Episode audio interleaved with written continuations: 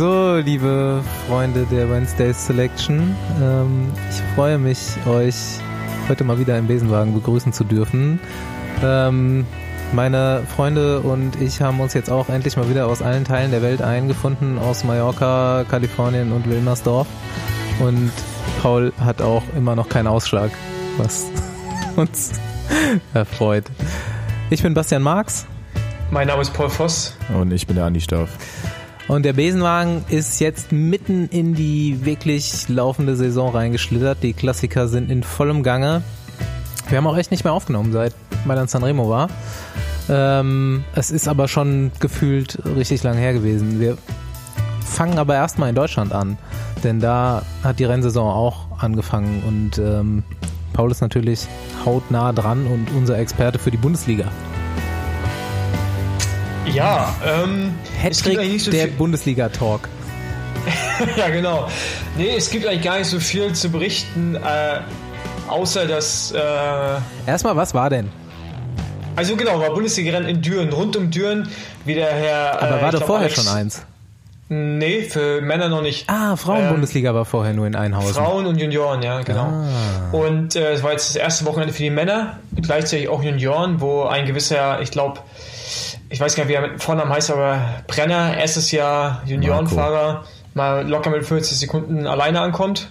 Das ist auch schon mal richtig sportlich auf der Runde, äh, wo es ja quer durch die Eifel ging. Und bei den Männern war das eigentlich ein, äh, ein, ein ja, nicht erwartetes, oder ja, sagen wir so, man hätte sich mehr erwarten können von dem Rennen selber, weil die durch die Eifel, ich glaube, die meisten kennen das von euch, ähm, also von euch wir, wir kennen das, aber unsere Zuhörer ja, genau. wahrscheinlich nicht. Also vielleicht sollte ja, man die Strecke kurz erläutern. Es sind zwei Runden äh, durch die Eifel. Drei. Drei Runden durch die Eifel. Ja. Und pro Runde wie viele Berge? Keine. Zwei. Kein echter Berg. Kein echter Berg. Zwei Eifelberge. Ja, zwei Eifelberge. Genau, auf jeden Fall, äh, Pipapo gab Attacken so und so und äh, äh, vorweg genommen, man muss sagen, dass P&S ein gutes Rennen gefahren ist, schlaues Rennen, Doppelsieg, Platz 1 und 2. Ähm, verdient gewonnen. Mit wahrscheinlich dem schnellsten deutschen Sprinter im U23-Bereich momentan, der Robert Jägerle. Und sonst kann man sagen, dass die, wenn die Bundesliga so weitergeht, das wieder eine langweilige Angelegenheit wird, weil die Teams sich gegenseitig eigentlich nur äh, anschauen und gucken, dass sie immer drei Leute vorne haben, was diese Rennen eigentlich komplett tötet von Aktivität, weil du, sobald irgendwie ein Team mit einem Mann mehr vorhanden ist als man selbst, die meisten die Beine hochnehmen und nicht mal Radrennen fahren wollen. Das war halt in Düren extrem zu sehen und äh, hat mir auch ein bisschen sauer auf, und so, aufgestoßen. Das ist das Wertungssystem oder was? Die drei Fahrer werden gewertet. Ja, aber zur Erklärung des Bundesliga-Wertungssystems. Also letztendlich geht es natürlich auch um die Einzelwertung. Das Entscheidende ist, welcher Fahrer die meisten Punkte hat über die, ich glaube, acht oder neun Rennen. Ähm, aber da die Deutschland-Tour äh, zwei Startplätze hat für die zwei besten Kontinentalteams in der Bundesliga Mannschaftswertung, heißt, dass bei jedem Rennen die besten drei Fahrer eines Teams gewertet werden. Also in dem Fall eine, zuerst kommt die Gesamtzeit der drei Rennfahrer und wenn die gleich ist mit anderen Teams, dann die Platzierung im jeweiligen Rennen. Und Düren war Massensprint, daher ging es hauptsächlich um Platzierung im Sprint der drei besten Fahrer. Und ähm, wer nach drei Rennen ähm, was jetzt Düren war, Erzgebirgsrundfahrt eine deutsche Meisterschaft im Einzelzeitfahren. Wer danach äh, unter den ersten zwei Plätzen ist, hat Startberechtigung bei der Deutschlandtour. Und das ist natürlich ein so ein Streichergebnis, wie es jetzt für uns der Fall war. Ich wollte äh, gerade nach der Klärtechnik fragen. Ja, genau, die, die Klärtechnik ist ein gutes Rennen gefahren. Aber hat nichts geklärt. Aber, nee, also ich bin zufrieden, ich bin zufrieden, wie wir Radrennen gefahren sind, aber halt, wir haben halt auf jeden Fall nicht acht also wir sind nicht mit acht Fahrern auf dem Niveau, wie, wie es Lotto Kernhaus ist, zum Beispiel.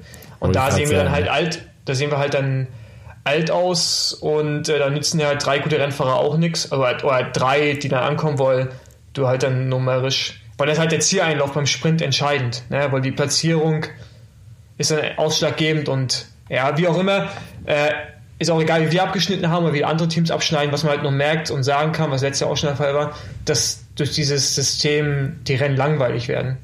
Du kannst einen schweren Kurs machen, es passiert aber nicht viel, weil die Leute sich, weil die gucken sich nur an, weißt du? das ist ein bisschen schade, weil das hindert so ein bisschen meiner Meinung nach die Entwicklung der Rennfahrer, weil die halt nicht mehr wirklich taktisch fahren, sondern einfach nur noch darauf fahren, wenn da drei Mann sind und wir nicht zu dritt, dann fahren wir nicht. Oder wir machen nur noch Manndeckung. Also es ist nicht mehr wirklich irgendwie mal ein bisschen mit Renninstinkt zu fahren. Ja. Das ist äh, das Traurige daran. Gleichzeitig kann ich auch verstehen, dass Leute zur Deutschland-Tour wollen, weil es wichtig ist, aber es macht die Rennen ein bisschen kaputt. Welche beiden Rennen kommen denn noch? Die Erzgebirgsrundfahrt und Deutsche Meisterschaft Zeitfahren. Das war's. Ach krass, Deutsche Meisterschaft Zeitfahren zählt dann da auch rein. Und es gibt ja noch gar keinen Ausrichter für die Deutsche Meisterschaft. Also im, äh, für die Profis. Vielleicht können wir hier keine... Nippes. Können wir hier Nippes machen. ja, genau. Stimmt. Rund um Nippes. Das ist auch, also die haben es Halt einfach auf einer Rundstrecke zur Einzelzeitfahren ja. machen.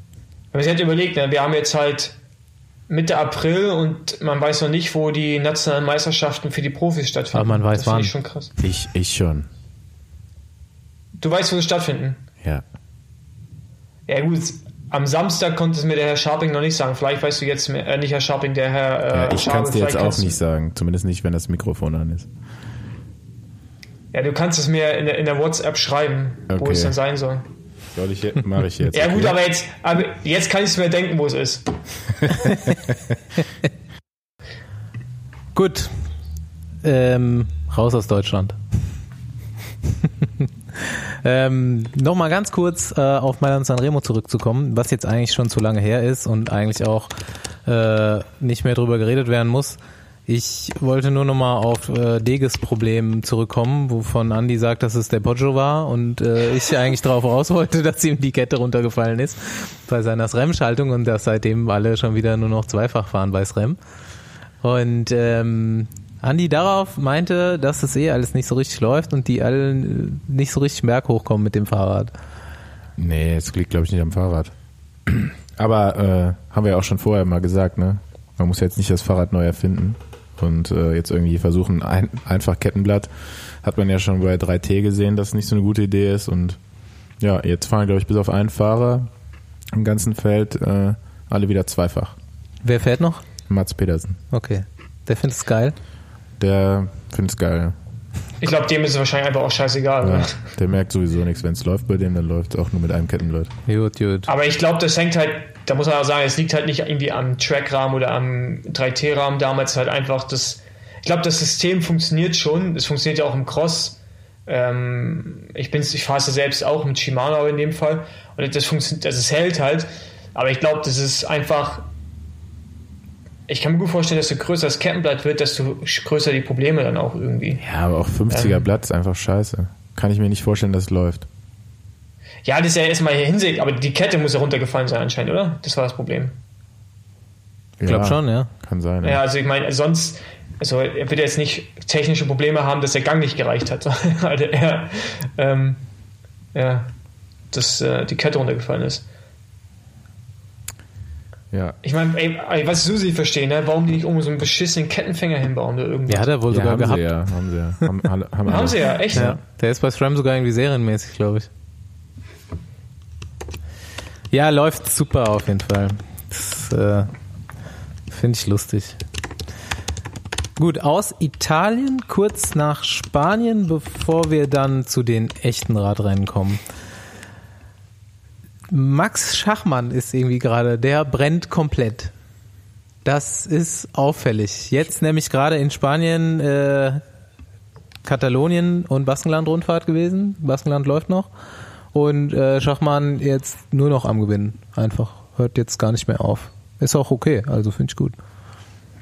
Ja, ja also der, der hat ja Katalonien die, ich glaube, zwei Etappen oder so ein, äh, ich glaube mal zwei Etappen mal der so taktisch war das nicht so eine Meisterleistung, was ich so gelesen habe. Ich habe selber aber nicht geschaut und hat das ja dann ähm, am anderen Tag auch quasi mit, mit roher Gewalt gut hingekriegt. Und äh, jetzt hier in Baskenland das Zeitfahren, das war halt schon, schon krass. Ich weiß nicht, wer es geschaut hat im Fernsehen am Montag, das war schon ziemlich pervers, wie sie da, der musste, glaube einer von Jumbo Wismar ist ja abgestiegen sogar bei hoch. Ja, der ist so, äh, der ist echt Schlangenlinien gefahren am Berg und ist dann äh. bei, bei der Kurve seiner Schlangenlinie weggerutscht mit dem Vorderrad. und äh, das war schon extrem stark, wie er da ja, dass er da gewinnt und ähm, dann jetzt heute die Etappe, heute ist ja Mittwoch, äh, den Sprinter natürlich ist Alaphilippe vorher rausgewiesen durch einen Sturz und Kwiatkowski auch, aber trotzdem den hat er ziemlich souverän gewonnen und äh, gestern hat er ja auch ein bisschen die Nerven verloren wieder im Finale, aber heute hat er es ja auf den Punkt gebracht und war krass stark. Man muss halt sagen, dass ganz Bora, also die ganzen Bergfahrer von denen momentan ziemlich gut drauf sind. Die waren ja alle im Trainingslager in der Sierra Nevada und ähm, die waren letztes Jahr schon alle relativ, war sehr, sehr stark. Ich glaube, zwei Leute in den Top Ten. Ja. Und äh, es sieht echt gut aus für die. Gerade reden ja alle über Schachmann. Ich bin mal gespannt, wie Buchmann jetzt Genau, der war auch ganz früh schon äh, ganz gut in Form, hat auf Mallorca schon gewonnen. Und bis jetzt hat er dann jetzt aber ein bisschen äh, die Hufe stillgehalten, beziehungsweise war da wahrscheinlich mit im Höhentrainingslager. Wollen wir mal gucken, wie der. Ich würde sagen, der gewinnt dieses Jahr die Vuelta. Buchmann. Haben wir doch letztes Jahr auch schon gesagt. ja. Stimmt, ja. Aber dieses Jahr gewinnt er die wirklich. Okay, lass Wetten abschließen. Wetten auf die Vuelta jetzt Ja. im April. Meinst du echt, dass der die Vuelta gewinnt? Ja, klar. Nee, jetzt mal ernsthaft, Stoffi, unter uns so jetzt. Was mich ja, wenn er die viel, fährt, hat er gute Chancen auf jeden Fall. was mich viel mehr interessieren würde, ist jemand wie äh, Schachmann, ich kann es gar nicht einschätzen, in der Lage, mal ein Rundfahrer zu werden. Also vielleicht nicht drei Wochen, aber jetzt so Baskenland-Rundfahrt, eine Woche. Ja, aber, aber, das, aber das weiß ich, das weiß ich bei Schachmann auch nicht. Ne? Also ich glaube, da hat schon, das, der ist halt, ich glaube, der muss halt seine Fahrweise ändern. Wenn er halt so fährt, wie er jetzt fährt, dann wird es schwierig über drei Wochen. Ich glaube, muss der halt Wie fährt Ähm, er denn jetzt? sehr aggressiv. Also der muss halt noch schlauer werden, was die Taktik zum Teil angeht. Der macht es ja wirklich über brachiale Kraft zum Die, Teil. die Ne? Autoscooter. Also ich kenne mich auch nicht aus mit Rundfahrten und was sie so dafür können müssen. Und aber ich habe mir letztes Jahr sagen lassen aus dem Trainerstab von Quickstep, dass die eigentlich nicht glauben, dass er drei Wochen fahren kann. Also dass er sehr, sehr gut sein wird in einer Woche oder über eine Woche, aber über drei Wochen nicht. Ja, Das muss, man das halt muss der Trainer Fossi jetzt erklären, warum der das vielleicht Nein, nicht kann. ich, ich kann es halt, ich kann's ja auch nicht erklären, aber ich finde es halt zu früh bei ihm zu sagen, dass es nicht ist. Also mit der momentanen Fahrweise geht er eher so ein bisschen so Richtung wie so ein Kwiatkowski. Vielleicht ein bisschen stärker am Berg, aber ein bisschen langsamer im Reinsprint. Aber ähm, so komplett abschreiben würde ich halt nicht. Kommt halt ganz drauf an, wie ihn Bora halt auch entwickelt. Ne? Der wird sicherlich, um noch besser zu werden und eine bessere Regeneration zu bekommen, was an Spritzigkeit verlieren über die Zeit. Aber ich weiß nicht, ob man das so ausschließen kann, weil so die Rennen, wie der bis jetzt gefahren ist, ey, das war schon zum Teil sehr, sehr stark. Aber klar, so Katalonien, Bergankunft hatte da schon Probleme, das stimmt natürlich auch, ja. Es geht ja noch irgendwann um die Länge, oder? Von so einem Rennen. Ja, nein, das meine ich auch gerade mit Regenerationsfähigkeit, all solche Sachen. Das ist ja auch ein Trainingsprozess. Gut, wie alt ist er? Da ist noch was zu holen, ne? 24 Ja. oder sowas, glaube ich. Nee, sogar noch jünger, oder? 23, 24. Nee. Gucken wir das mal, Mal kurz googeln. nach. Unser Redakteur. Wo ist unser, der, Re- unser Redakteur schläft wieder. Wir können dann immer jetzt fragen, Fabi, kannst Ja, du mal kurz nachgucken, wie Kannst der mal wieder Schachmann von deinem Hacker News äh, Tab auf Radsport wechseln. 25. 25, ne? Sag ich ja. Schon alt. Schon alt, ja. Ja, gut, für, für einen Toursieg wird's noch reichen. Ja, man darf gespannt Für sein. Es einen Welter-Sieg es- es auf jeden wieder, Fall Es reichen. gibt auf jeden Fall wieder deutsche Rundfahrer. Ja. Ed geht vorwärts. Alright, von den Rundfahrern, die wir jetzt noch nicht brauchen, zu den richtigen Rennen und da erstmal zur Baby-Variante. Gent Wevelgem, U23, grandioser, monumentaler Sieg. Jonas Rutsch, Lotto Kernhaus. Die Ziege. Die Ziege. Die Ziege hat mal abgemäht da, auf jeden Fall.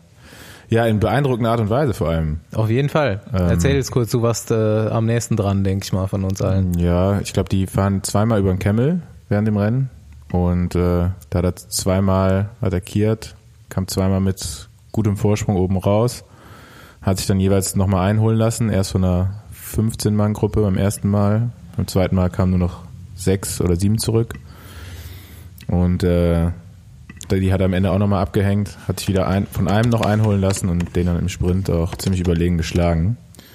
Also schon eine beeindruckende Leistung, die jetzt für mich, der so nah an dem Team dran war, jetzt nicht die Riesenüberraschung war, weil der echt äh, ein Riesentalent ist meiner Meinung nach. Und ähm, ja, jetzt am nächsten Wochenende geht's weiter mit der U23-Version der Flandern-Rundfahrt und äh, da bin ich mal gespannt, wie er sich dann da nochmal macht.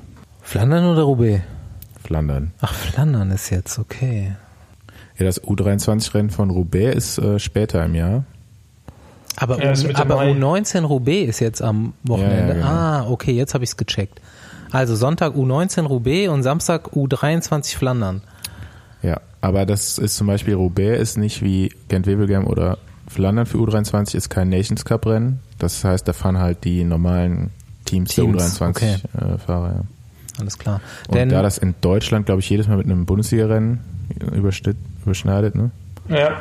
ähm, auch eine super Planung wieder vom BDR, kann man da meistens dann nicht mitfahren. Denn wer ja auch noch am Start ist, deswegen frage ich immer nach U19, ist unser Berliner Freund Maurice Busterstedt. Der war bei Weferem auch äh, im Einsatz und natürlich mit dem neunten Platz auch definitiv nicht schlecht. Er hat sich aber, glaube ich, ein bisschen mehr davon versprochen und meinte auch, es wäre jetzt nicht so sein Tag gewesen, formtechnisch. Und eigentlich, auch wenn er auf Instagram immer äh, sehr viel redet, hat er doch meiner Meinung nach eine relativ äh, gute Einschätzung, was seine Form und Ergebnisse immer angehen. Also ich äh, glaube ihm das schon, dass er da nicht so in der Form war, die er sich normalerweise versprochen hätte. Und jetzt geht's am Sonntag mit Roubaix weiter. Und äh, da drücken wir ihm mal die Daumen, dass er da das abruft, was er haben will. Ich hätte noch eine Korrektur. Ich hatte gerade gesagt, dass der Robert Jägerle vom P&S äh, wahrscheinlich dieser Deutschlands beste U23-Sprinter ist. Er ist raus aus der U23 im ersten Jahr. Von daher ist er nicht mehr Deutschlands bester U23-Sprinter. Okay, wer ist das denn Jahr. jetzt? Weiß ich noch nicht. Also bei der U19-Ausgabe von Gent Wevelgem wird noch ein zweiter Deutscher 12. oder 13. Und das ist eben der Sieger von dem Bundesliga-Rennen rund um Düren. Und da ist vielleicht ganz interessant, dass der halt eigentlich gar kein Der, der Fahrer Brenner. Der Brenner. Ist. Genau. Aha. Der wiegt irgendwie nur 58 Kilo, ist also Aha. eigentlich ein Bergfahrer, wenn man das in dem Alter schon so Also berührt auf Kopfsteinpflaster nur alle drei Meter den Boden. Genau, und äh, fährt da trotz Defekt auch noch äh, unter die ersten 15. Also da bin ich auch mal gespannt, wie der sich entwickelt, so, weil man könnte da jetzt schon fast äh, von Project Remco 2.0 sprechen. Also Oha. Project Marco vielleicht. Und mal dann, schauen. und dann auch als Projekt, weil Deutsch. Äh, der ist in, äh, im Bora Farm Team, ne? genau. Wer? Brenners Marco. Ja, Gent Wevelgem bleibe ich jetzt trotzdem stehen, weil Kannst du mal aufhören, das so auszusprechen? Also wenn du dann schon das Chm machst, kannst du das bitte bei dem Gent auch machen? Gent, Genau. Gent Wevelgem, ich glaube, ich sag's einfach auf Deutsch, mein Gent Wevelgem, Alter. Gent Alter. Herrenvariante, gewinnt der fette Alexander Christoph, der dieses Jahr viel größer aussieht, als er je zuvor aussah, finde ich. Und äh, ist in tatsächlich bestechender Form. Der, Masse mit Klasse. ja, auf jeden Fall. Der rollt richtig. Das ist der Querstreifen vom Trikot, das sieht nur so aus. Okay. Wie, wie groß ist der? Hast du mal neben dem gestanden? Ich Ja, habe ich nämlich den versucht zu lange. googeln und es kam zwischen 1,81 und 1,90 alles raus. Nee, nee, der ist, also ich schätze ihn mal so knapp über 1,80. Okay. 1,80, 78 Kilo stand da. Ja, kann Das kann hinkommen. gut sein, ne? Also der ist, ich glaube, der ist echt nicht fett, der ist äh, mega muskulös, ne? Der hat voll Nee, den auch nicht, der hat so eine. Plauze halt, aber da ist das Luft, viel Luft drin, glaube ich. Also oder der hat große Organe, das kann sein. Ja, große Der hat Organe. immer so ein bisschen Bauch, da habe ich Ja. ihn früher immer, ich kenne ihn echt schon seit, boah, also der, seit der U19, U, U23, die ersten Jahre, da bin ich irgendwann die ersten Rennen mit ihm gefahren. Und äh, da waren wir eigentlich immer so die schwersten Fahrer bei den Rennen, wenn man das mal so sagt. Und da haben wir uns immer so ein bisschen gegenseitig damit die, lustig, äh, darüber lustig gemacht. Aber irgendwann hat er halt diesen Bauch bekommen, äh, den er auch bis heute noch hat. die Leute lachen, äh, wenn man das sagt, aber das ist wirklich ein anatomischer Faktor. Äh, Gerade für so einen so einen Top-Sportler, wo eben Leber und Niere auch extrem viel arbeiten müssen. Oder auch, wie, wie viel Darm du in dir hast. Ich bin mir da ganz sicher, ein moderner Zeitfahrer zum Beispiel ist ein Typ mit wenig Organmasse, der einfach tief aufs Rad kommt und gleichzeitig noch viel atmen kann. Das sind unterschiedliche Ja, Fahrradtypen. aber, aber, aber tief aufs Rad ist ja nicht gleichzeitig schnell. Nee, aber das ist ein Faktor davon, den man eigentlich nur belächelt, wenn man sich da noch nie wirklich Gedanken drüber gemacht hat, wie ein Mensch von innen aussieht. Der Aerofossi war auf der Bahn und hat wieder die neuesten Ähm, Der Erkenntnisse. Aerofossi hat auch kleine Organe auf jeden Fall. Ja, aber er, der, Aero- der Aeroforce hat wirklich Erkenntnisse gewonnen und äh, da, daher, also das sind jetzt keine er neuen Erkenntnisse, aber es ist halt bestätigt auf jeden Fall nochmal, dass es nicht tief schnell ist. Ja. Nicht, nicht, nicht äh, zwingendermaßen, so rum. Ja.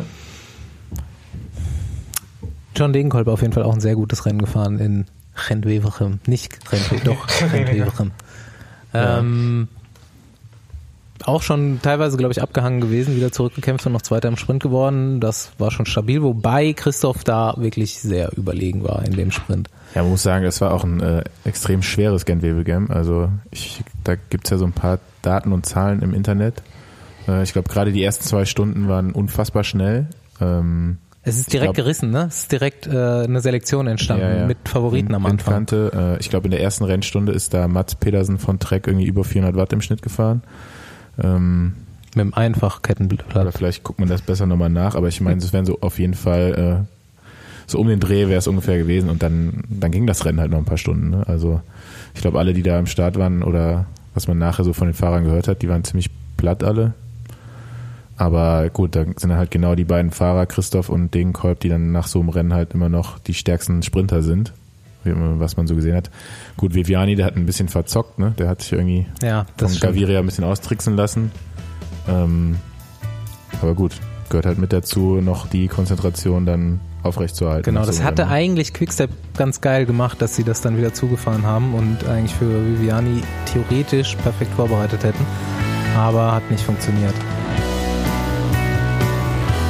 Wir haben uns ein kleines Trinkspiel mit Nils Polit ausgedacht und haben ihn dazu gebeten, äh, ein Interview im eben Cecil Utrup Stil zu geben und äh, das hören wir jetzt und das Trinkspiel hat folgende Regel, bei jedem Ja muss man wahlweise einen Schluck oder einen kompletten Shot trinken? Ja, wie gewinne ich Roubaix? Ähm, das ist eine gute Frage. Einfach mein Bestes geben und dann äh, gucke ich halt, was dabei rauskommt. Und ähm, ich werde mir jetzt da keinen Druck machen, speziell. Ich gehe das locker an, wie in Flandern. Und ähm, ja, gerade bei Roubaix kann viel passieren vorher. Ähm, man kann stürzen, platt fahren, was ich natürlich nicht hoffe. Aber ähm, ja, wie gesagt, einfach locker rangehen und dann äh, gucke ich, was dabei rauskommt.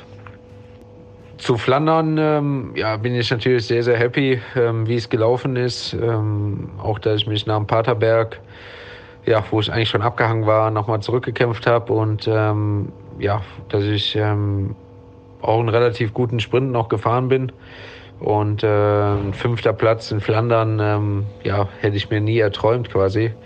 Ähm, klar macht es ein bisschen Hoffnung auf mehr, aber ähm, ja, wie gesagt, da denke ich dann erst nach den Klassikern wieder dran. Ähm, aber ich habe halt jetzt auch gezeigt, dass ich halt auch in Flandern, äh, dass das Rennen mir liegt und ich da auch vorne reinfahren kann. Und ähm, ja,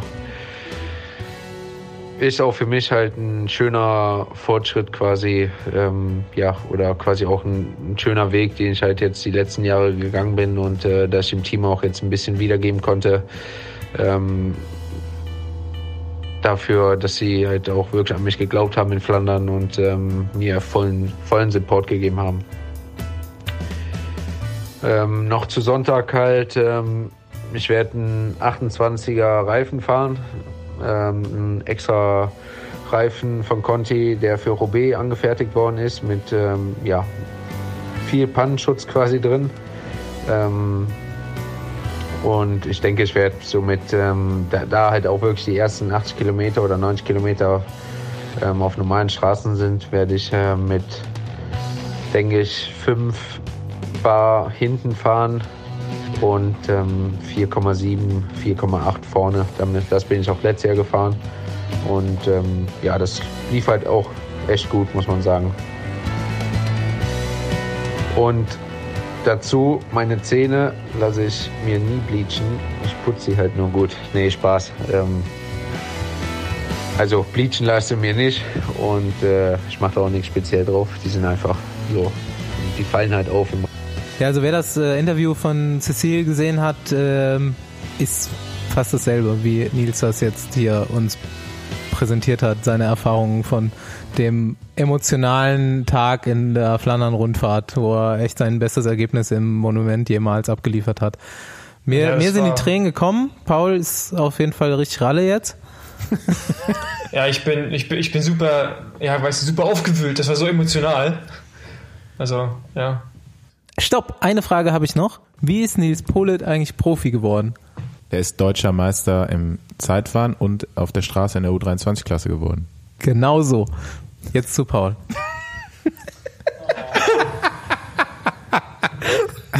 Okay, das war jetzt der Insider, den ich nicht verstanden habe. Es gibt auch den Lucky Ekimov, kennst du den? Es gibt, Lucky es gibt da die, die Legende, dass äh, ihm mal drei nee, oder vier Fahrernamen vorgelegt worden sind und er sich dann einfach für einen davon entschieden hat, ohne zu wissen, wer es ist. Und äh, das war wohl Nils Polit. Ob die Geschichte wahr ist oder nicht, das weiß man nicht. Aber wenn, dann war er ganz schön glücklich, weil das war ja quasi wie ein Sechser im Lotto. Es war quasi so, Aber auch für. Ekimov. Ja, ja, klar, also klar für Ekimov der Sechser im Lotto. Also wie gesagt, davor Voll. hatte äh, Nils sich ja schon auch über Leistung empfohlen. Das ist dann aber nicht bis nach Russland vielleicht ganz so durchgedrungen, aber irgendwie hat er es ja auf die Liste geschafft und da wurde er ausgewählt. Ähm, Statistik zur Flandern-Rundfahrt. Genau, Voss. Italien, italienische Sieger. Ich meine, wir hatten gewonnen. Wie hieß er? Alberto, Bettiol. Genau. So, der letzte äh, italienische Sieger war äh, Alejandro Balan. nee, Alexandro Balan. Und weißt du, welche Trikotfarbe er getragen hat? Pink und Blau. Genau. Und davor der letzte ähm, Sieger eines Klassikers und wer italienischer Flagge Rundfahrt. Letzter gestartet ist. Flandern-Sieger, ja. Flandern-Sieger. Genau, aber davor auch, oder während der Zeit ein italienischer Sieger, hatte auch ein pinkes Trikot, ich weiß gar nicht, wer das war. Ich glaube, ähm, genau, also auf jeden Fall die letzten drei Siege von Italienern bei großen Klassikern Nein, bei der jeweils. Flandern-Rundfahrt. War es auch Flandern-Rundfahrt? Flandern- Ja. Ja. Also alle drei äh, italienischen Sieger der Flandern-Rundfahrt hatten ein pink-blaues Trikot an. Oder pink-lila oder ich weiß immer noch nicht, was genau für eine Farbe ist, was die da jetzt gerade fahren. Ich hab's Aber finde ich schon einen interessanten Fakt. Ich meine, also das ist ja auch so eher die italienische Farbe. Gianluca Bortolami 2001. Und davor gab es noch mal einen, glaube ich sogar. Also sind es vielleicht sogar vier. Ich meine, das wäre noch ein anderer gewesen. Was Was müssen denn, was müssen denn Deutsche anziehen, um, um Flandern zu gewinnen? War nicht Wesemann mal vorne? Auch pink. Nee, Magenta. Mal, nee, aber die gewinnen ja dann auch nicht, wenn er nur Zweiter. Hat Wesemann gewonnen? Der hat mal gewonnen. Wesemann hat gewonnen, ja. Echt? Ist freihändig, War das? freihändig über die Mühe gefahren und hat seine Goldkette noch eingepackt. ist, eine Ta ist eine Tatsache. Das waren, die, gut- da waren noch die guten Zeiten, da lief da voll alleine, Junge. Ja. Ja, aber Das so, das so angetreten bist du einmal rübergerollt. pinkes Trikot äh, muss man auf jeden Fall tragen. Ich habe jetzt auch eins. Super. Ich freue mich schon auf die nächste Fahrt mit dir. Genau, das haben wir jetzt mal geklärt, wie ein Italiener die, die Flandern-Rundfahrt gewinnt. Äh, es hängt nur am Trikot. Auch für das Team läuft's nicht schlecht mit dem Trikot, muss man ganz ehrlich sagen. Äh, ich auch auf jeden? Fall nicht mit ihm gerechnet. Äh, hat irgendjemand den von euch auf der Liste gehabt? Ja. Also Ja. nicht als Sieger in der Art und Weise, wie er gewonnen hat, aber so Top 5 hätte ich jetzt auch gedacht. Also klar hat er jetzt eine Woche vorher schon angedeutet. Ähm, dass er Ich Talent hat für die Rennen, gab es ja schon einen Monat vorher angedeutet. Ja, ja, also, also ich wollte gerade darauf hinaus, also die Attacke, die er bei Sanremo gesetzt hat, hat eigentlich schon gezeigt, okay, wenn der Form weiter so nach oben verläuft, dann ist er bei den Klassikern halt äh, im erweiterten Favoritenkreis, sagen wir mal so. Aber mir ist er halt vor drei Jahren auf, also nee, vor zwei Jahren aufgefallen, als er noch bei BNC war. Letztes Jahr war es er noch bei bei BNC. Ken? Oder Letztes Jahr war eine Vollkatastrophe bei ihm. Da ist er wirklich echt Nee, kaum Rennen nee, durchgefahren. Hat nee, das zweimal das dann da- Schlüsselbein gebrochen gehabt. ja, dann das Jahr davor, wo er auf einer die Etappe, ich weiß, ich glaube Matthews oder Sagan gewinnt die so leicht berghoch und da wird er auch schon Fünfter auf der Etappe und das ist jetzt kein mega, also schon richtig gutes Ergebnis, aber halt jetzt nicht, wo man sagt, ja krass, aber da ist mir jetzt zum ersten Mal aufgefallen und das Jahr war dann nicht ganz so schlecht und wie du auch schon sagst, der ist das ganze Jahr immer stärker geworden, ne? Und der so taktisch war das jetzt auch nicht immer Ast rein, was er zum Teil hingelegt hat, aber so Sanremo war schon, wenn du nach 92 Kilometern oder 287, wie viel auch immer, dann noch so eine Attacke fahren kannst, das ist schon. Vor allem, wenn er die halt besser getimed hätte da, ne? Oder halt nicht selber in die Attacke gegangen wäre und gewartet hätte, hätte er wahrscheinlich sogar mit rüberfahren können. Und ähm, ja, dann E3 war das, glaube ich, wo Ja, er Vierter der wird, Vierter, oder? genau. Ja, also das war schon echt ein Zeichen. Ich meine, wer da am Haute Quaremont wegfährt, also wenn die anderen gekonnt hätten, wären die schon mitgefahren, ne? Ja, oder die haben es Der- nicht gesehen. Ja, genau. Du, du siehst nicht, dass da jemand wegfällt Genau. vom Vorderrad. Von Ja, aus einer hat's alles schon 15-Mann-Gruppe. gegeben. Hat's alles schon gegeben. Ja, aber also ich glaube, also wenn du es dir anschaust, wenn du es dir anschaust, anschaust ähm, er fährt halt und selbst die fahren, selbst wenn sie es erstmal nicht mitfahren und nicht realisieren, fahren sie irgendwann nach Vollgas, fliegt halt auseinander. Und selbst dann wird der Vorsprung ja immer größer. Der ist ja rübergefahren wie ein Moped. Und auch über den Paterberg. Das war ja krass, was er da gemacht hat. Also, wenn du da noch so rüberziehen kannst, das war schon, ähm, boah, hinten sind die ja, hast ja gesehen, wie sich die Beine verbiegen. Also, Also da würde ich, da würde ich mal sagen, der Knoten ist geplatzt. ja, vor allem erster Profisieg, ne? Ja. Au- Auch bei EF, der Knoten ist geplatzt. Wenn du es überlegst, ist halt schon krass. Das ist ja eigentlich, also ist ein Team, wo du weißt, die können vorne reinfahren, aber halt dann so einen Sieg einzufahren mit so einem Fahrer ist halt irgendwie schon nochmal eine andere Kategorie. Das ist jetzt so für, für De Koenig ist es dann so ein bisschen, ja, okay, gut, halt ist ein weiterer Klassiker-Sieg, aber für die ist es halt so ein Meilenstein. Das ist schon, finde ich, also ich finde das schon irgendwie krass. Das ist äh, nochmal so eine andere Ebene für so einen kleinen, also es sind ja kein mega großes Team, ne, auch vom Budget her. Das ist schon ein Riesending und so wie die das Jahr überfahren, hat sich da auf jeden Fall einiges getan im Winter und äh, ja, ich, ich finde es krass, also allgemein die Saison, wie sie, wie sie was, was momentan abliefern. Ne? Super krass. Aber es war auch die Was hat sich letzten, getan im Winter? Im es war aber auch die letzten Profifeld? Jahre total verhext, wie wenig da lief. Also die, die hatten, glaube Ja, ich, auch also richtig ich- hart Pech. Also ich meine, es gibt ja auch viele Gerüchte so über, über Wouters und so. Ich meine, ich kenne genügend Geschichten, wie unprofessionell so im Hintergrund auch gearbeitet wird zum Teil. Und da reicht ja meistens schon, dass du einfach, jetzt in dem Fall glaube ich schon, dass das Sponsoring von Rafa und Education First einen anderen Input gegeben hat. Ne? Also so was, was vielleicht die Zielsetzung angeht und die professionelle Arbeit. Und äh, das kommt ja oftmals mit dem Sponsorenwechsel auch. Und die fahren ja durch die Bank weg alle gut. Also da muss sich irgendwas im Trainerstab geändert haben, irgendeine Philosophie. Also die müssen irgendwas anders, komplett anders gemacht haben. Weil sonst würde ja nur einer schnell fahren, aber die fahren ja wirklich als Gemeinschaft echt ziemlich gut dieses Jahr. Ich hoffe, dass wir dazu demnächst mal den Andreas Clear interviewen können. Ja. Dass er uns da mal Einblicke geben kann, deutschsprachige. Ja, der ist schwer beschäftigt. Der malt nämlich in seiner Freizeit. Okay. Hat er von sich von Finney inspirieren lassen. Ja, oder, ander, oder andersrum vielleicht. Ich glaube, der malt Ey, schon hab- länger.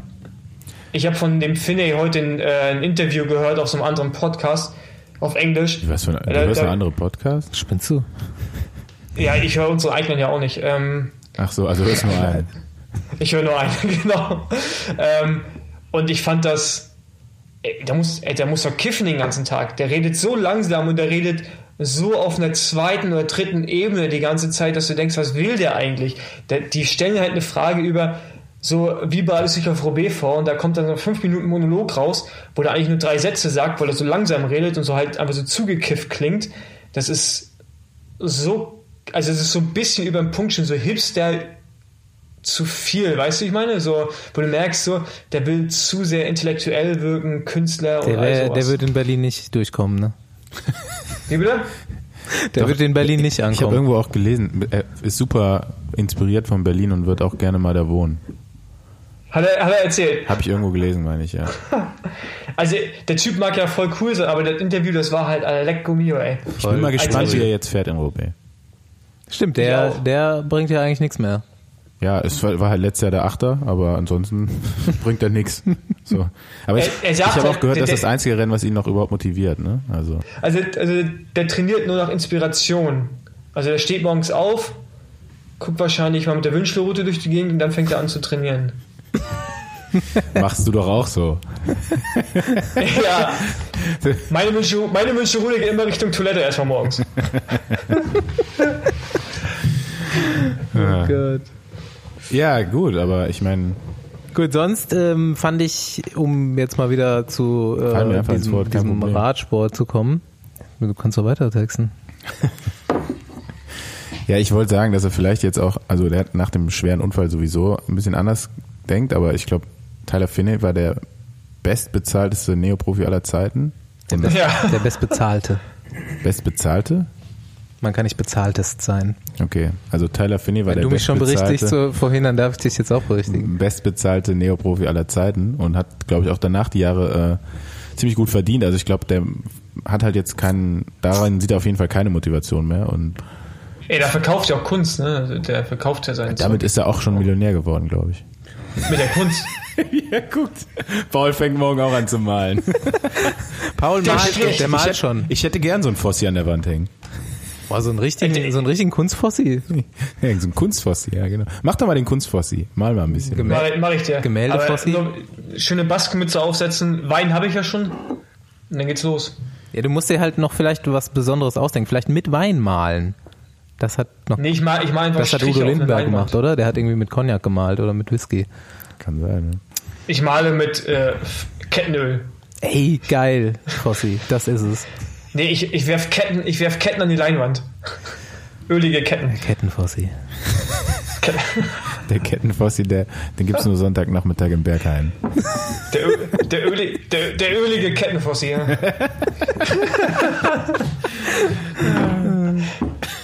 Ja, jetzt endlich mal wieder kurz zur Flandern-Rundfahrt zurück, weil es hat nämlich nicht nur jemand gewonnen, der Ist auch einer Zweiter geworden. Es Ja. ist auch einer Zweiter geworden, mit dem hat man auch nicht unbedingt gerechnet. Der Rest war so ein bisschen, was heißt absehbar. Also ich konnte mich nicht festlegen bei der Flandern-Rundfahrt. Ich dachte, wenn die äh, Gruppe zusammen ankommt, dann gewinnt auf jeden Fall Christoph. Und ich dachte, es kommt eine geschlossene Gruppe an. Dachte ich auch. Und ähm, eigentlich will ich gar nicht so sehr auf jetzt Flandern-Rundfahrt-Analyse raus, eher so aus dem, was dort passiert ist, auf einen äh, Ausblick auf Roubaix jetzt am Sonntag, weil die meisten Protagonisten werden wieder am Start sein. Und ähm, wir haben uns auch schon so ein bisschen festgelegt. Also ich würde sagen, Christoph gewinnt. Ja, gut. Glaube ich nicht. Okay, Paul glaubt's nicht.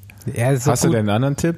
Also ich kann, Ich glaube, komm, ich glaube, kommen wir jetzt zwei oder drei Leute an den hintersten Sprint und Christoph gewinnt den Sprint. Das kann ich mir gut vorstellen. Aber ich glaube nicht, dass er zu den ein oder zwei gehört.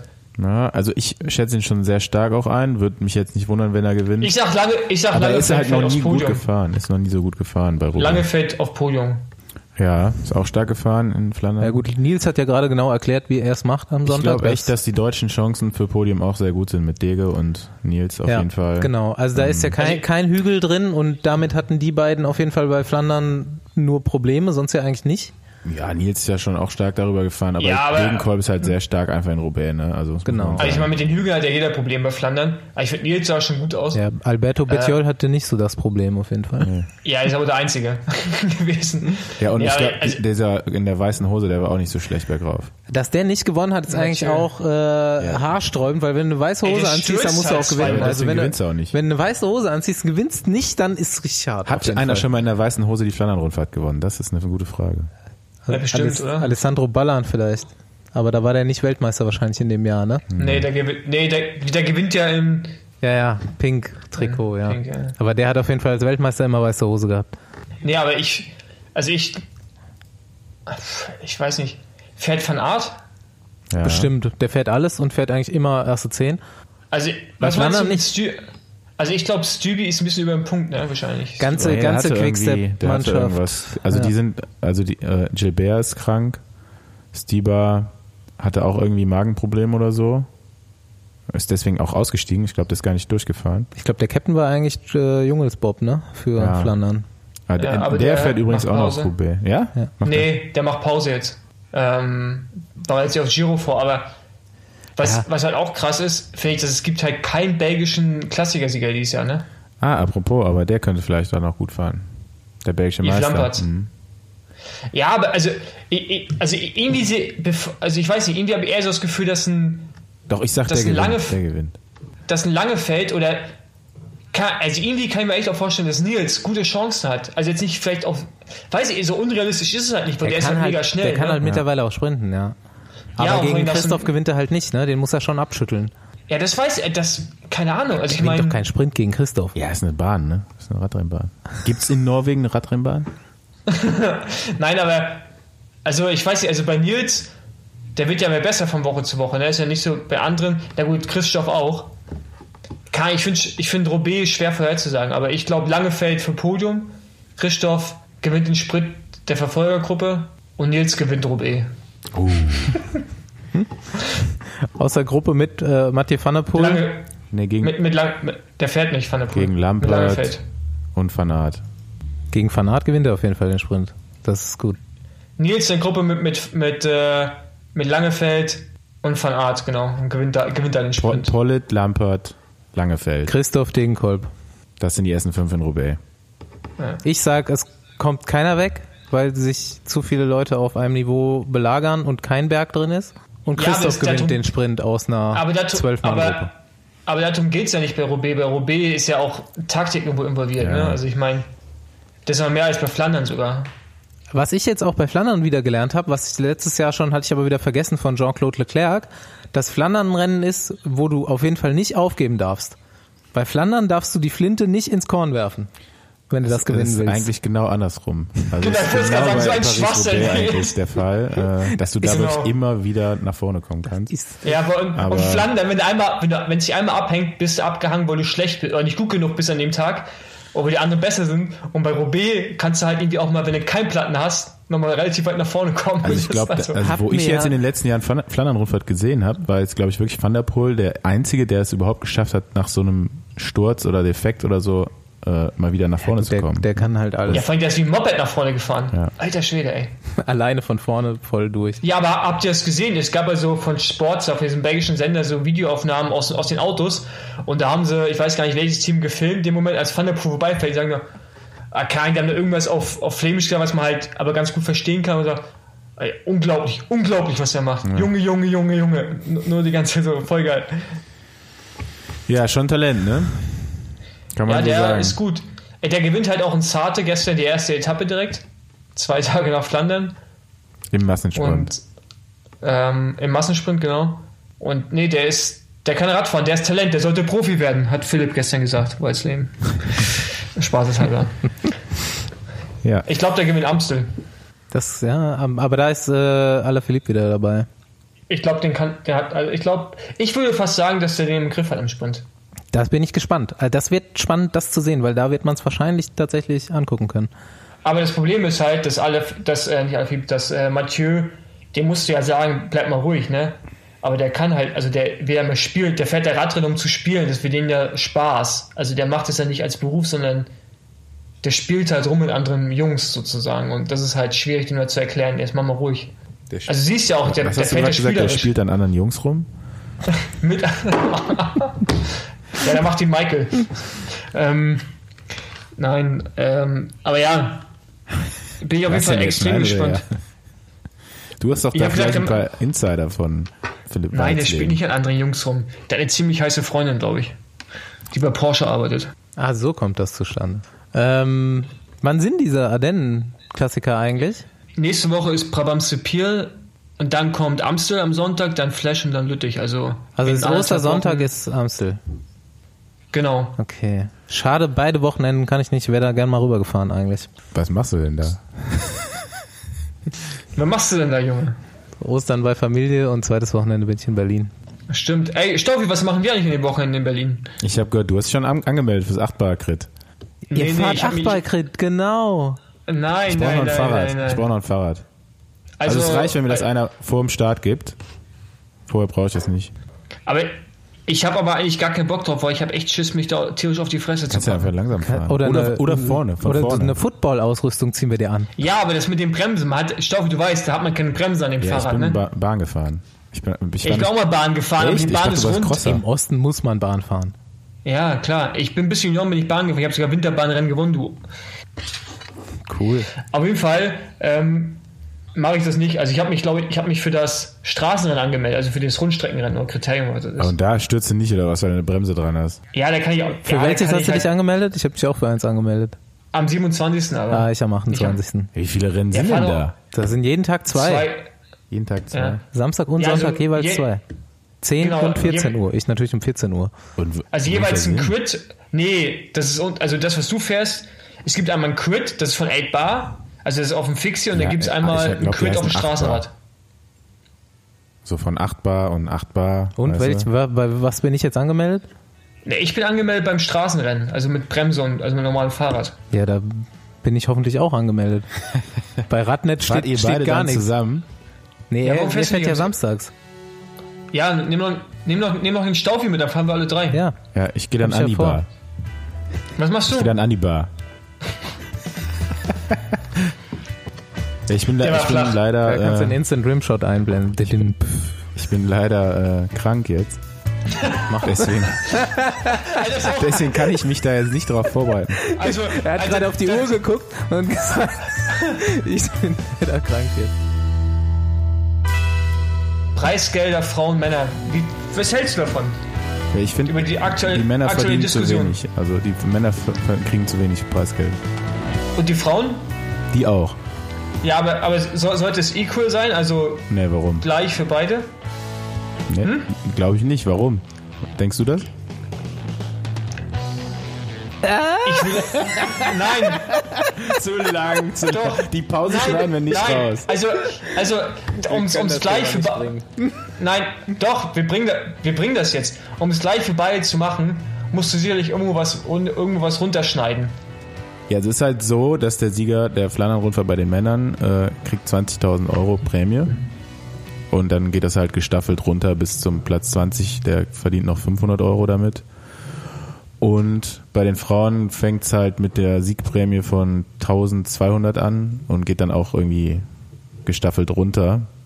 Und äh, ja, ist ja eigentlich schon krass, dass überhaupt beim einem der größten äh, Radrennen der Welt der Sieger bei den Männern 20.000 bekommt, wenn man mal vergleicht.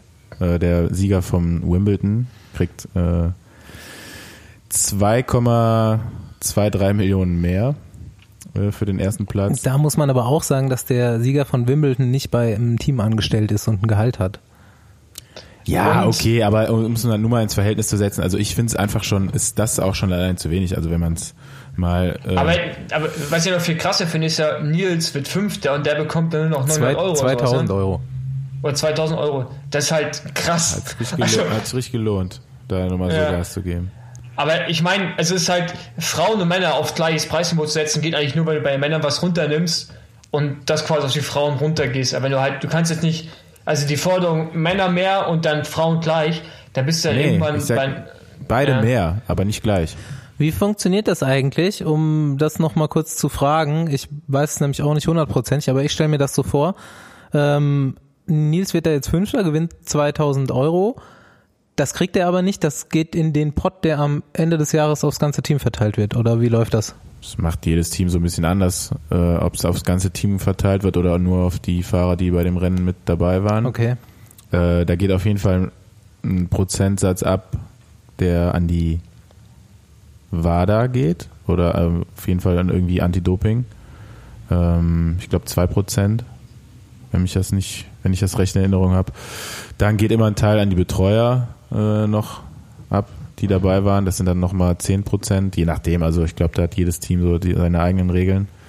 Und der, das, was dann übrig bleibt nach Steuern, geht dann ans Team verteilt auf die Fahrer. Also da kriegt dann jeder nochmal, weiß ich nicht, kannst du ja ausrechnen, vielleicht 100 Euro.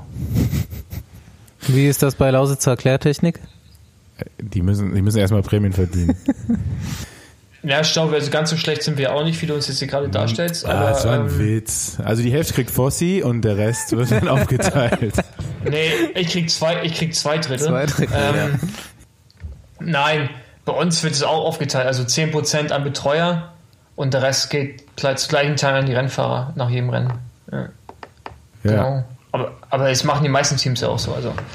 Aber ist jetzt auch nicht so mega spannend, weil die Kohle kannst du auch vernachlässigen, was es da so gibt. Ja, ist nicht so viel, ne? Und äh, auch für die Männer ist nicht so viel da äh, zu holen, sage ich mal, im Verhältnis. Und da frage ich mich einfach, woher das, wie das Paul schon sagt, woher soll das Geld kommen? Ne? Also wenn die schon so wenig bekommen, woher soll dann noch mehr Geld kommen, um das gleichwertig zu verteilen? Wie sollst du in der C-Klasse was verdienen, wenn du schon mit dem fünften Platz bei Flandern nur 2000 Euro kriegst? Jetzt, heutzutage, äh, glaube ich, ist es schwieriger, aber es gab auch Zeiten in der Ja, die hast du noch- die hast du noch erlebt, ne? Ja, so So in der Jugend ein auf jeden Fall. In der Jugend du auf hast jeden gesagt, Fall. du hast in der Jugend äh, schon richtig gut Geld verdient. ja. Ja klar, da waren Zeiten, ey, da bist du im Westen rübergefahren zu irgendwelchen Kriterien. Das gelobte Land. Das gelobte Land. Und, äh, Da bist und, du nach also, Eldorado gefahren. Genau, und da, das war echt so, da bist du irgendwie nach Hause gekommen, hast du irgendwie 2000 Euro Preisgeld und da irgendwie fünf Leuten aufgeteilt, weil es halt die ganzen Rundenprämien dann am Ende noch, das war ja wie Schlafenland. Ich weiß, das Hast eine du ein paar Bananenstauden mitgenommen? Schla Schlaraffenland.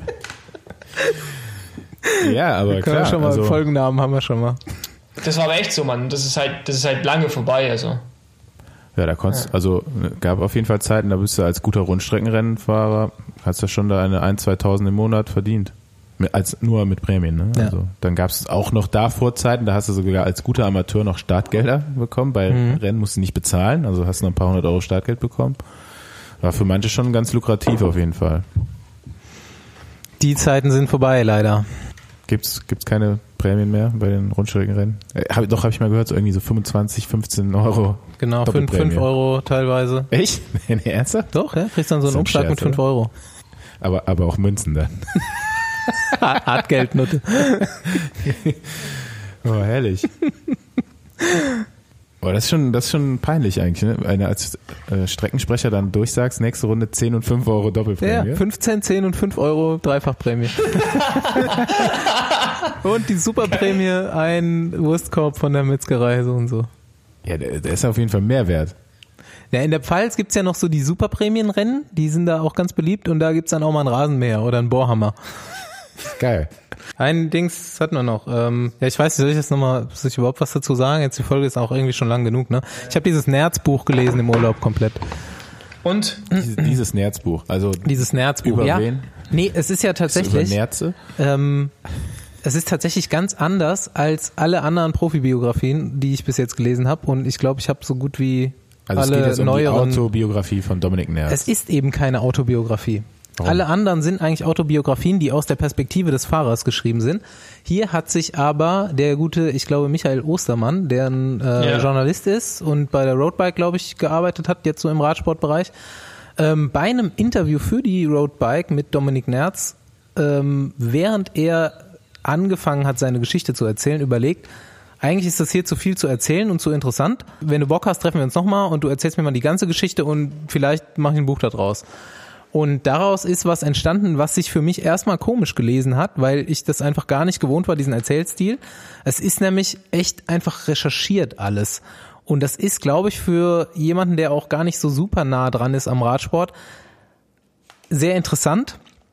Vielleicht gar nicht so, es ist jetzt nicht wirklich spannend, weil die Geschichte von Dominik Nerz ist jetzt eigentlich eine, eine Geschichte, wie sie wahrscheinlich im Radsport öfter passiert ist und keine super ähm, krasse Gewinner- oder Verlierergeschichte. Das wird auch genauso thematisiert, sondern eine beispielhafte Geschichte für einen Radprofi, der wirklich viel Talent hatte, aber weil das System eben nicht sonderlich gut dem, dem Sportler hilft, ähm, doch sehr äh, Jeopardy-mäßig ist, ob dann was aus dir wird oder nicht.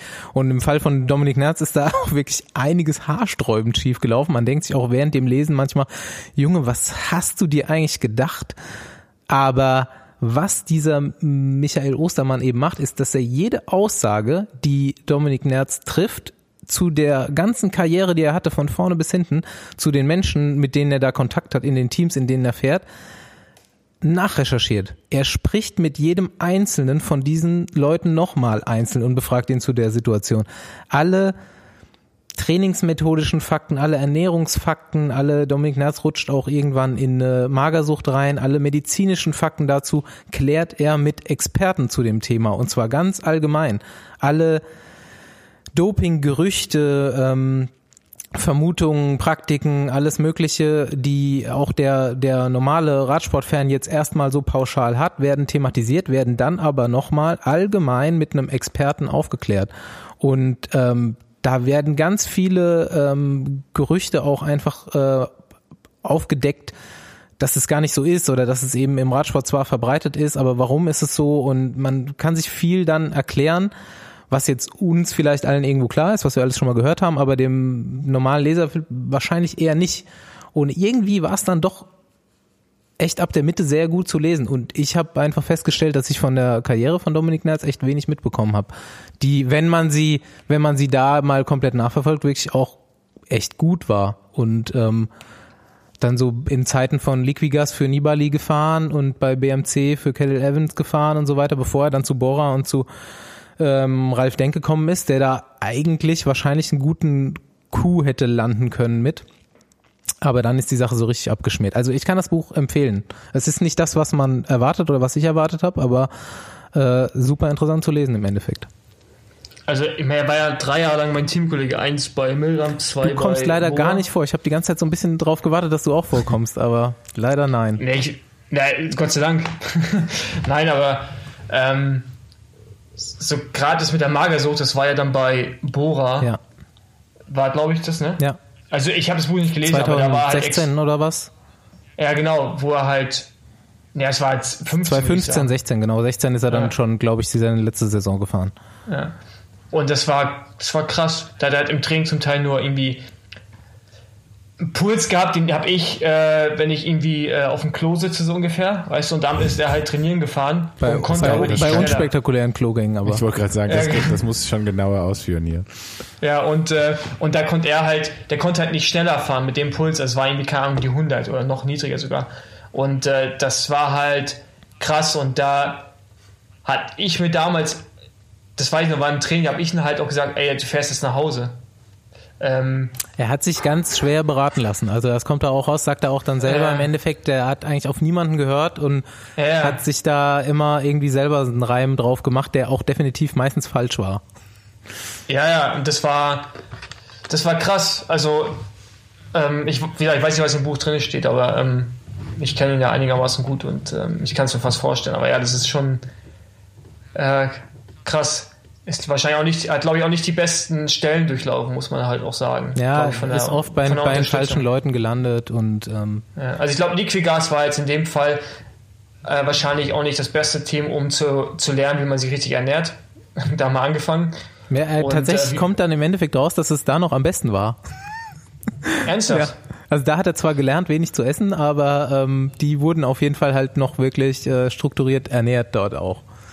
Weil das fand ich zum Beispiel bei Bora, fand ich eigentlich, da hat der Ralf Denk extrem, ich, weiß nicht, was, ich weiß nicht, was er jetzt sah, aber da hat extrem aufs, auf die Ernährung geachtet. Da gab es immer Bio-Sachen, Kokoswasser, die Bei, richtig Fahrer. Stefan.